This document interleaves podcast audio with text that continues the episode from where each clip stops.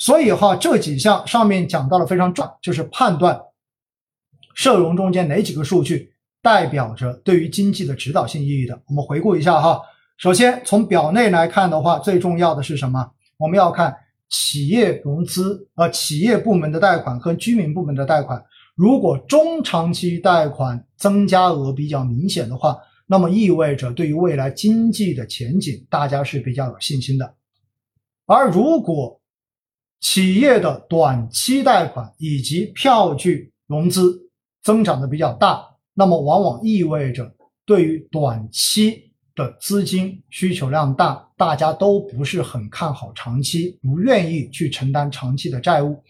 而对于居民单位来说，中长期贷款主要是用来买房的，这代表着房地产的景气度有没有发生根本性的转换，而。居民单位的短期贷款，它所体现的是消费以及汽车这两个非常重要的消费项，所以它对于整个消费市场的变化就。而另外的话呢，外币贷款，我们刚才说了，它其实体现的是什么？是进口。如果进口多，那么相对而言，你的外币贷款的这种需求就会变得更大。另外一块呢，它所体现的是整个的一个人民币的一个汇率的预期。如果大家都预期汇率未来人民币会贬值，那么这个时候对于外币贷款的需求就会下降；而如果预期人民币未来会升值，那么外币贷款的需求就会增加。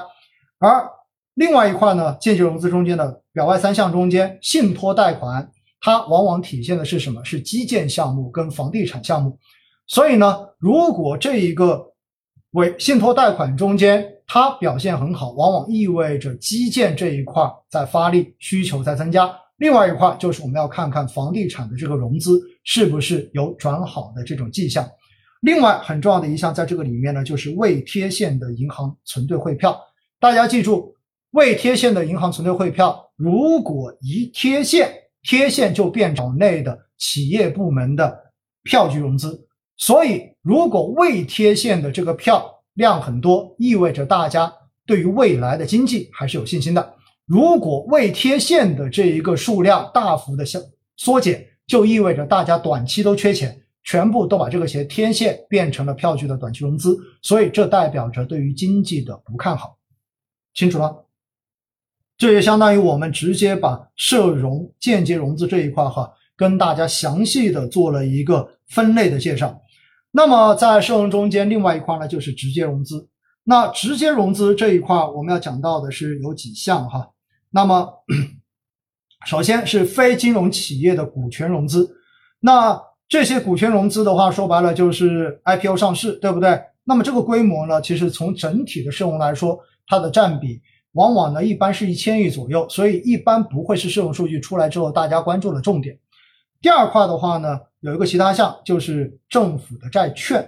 大家记得哈，债券以及直接融资中间的这一个企业债券，其实这体现了就是企业到底愿不愿意承担长期负债。其实，在这个数据中间，我们多多少少可以看得到的哈，这个跟前面的那个贷款多多少少是有点像的，只不过呢，这种企业发债它不是通过贷款，对吗？它是通过发行债券的方式来实现的。另外，在其他项中间，就是社融中间除了直接融资、间接融资之外，还有一个其他项。其他项中间呢，有一项有有，呃，我看一下啊。然后政府债券是在其他项中间，这一点的话呢，大家去关注，因为政府债券对社融带来的这种扰动是比较明显的。也就是，如果比如说有发国债，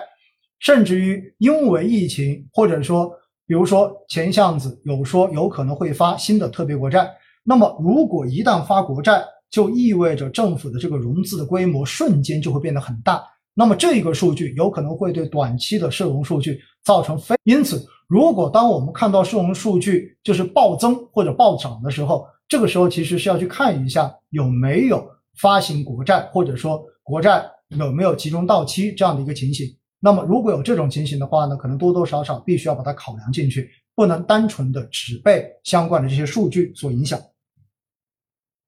另外呢，就刚才哈，我们也找了一下，就是呃企业债券这一块的一个数据哈，告诉大家一点，四月份的数据，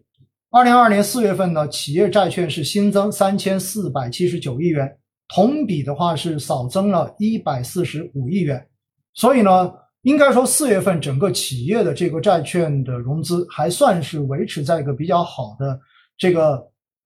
范围之内，因为大家要知道，因现在一直都在推宽信用，也就是鼓励企业能够更好的去融资。那么在这样的情况之下呢，尤其是整个利率整体在往下行的情况之下，应该说未来企业债的这个融资应该其实还有比较好的这种增量的。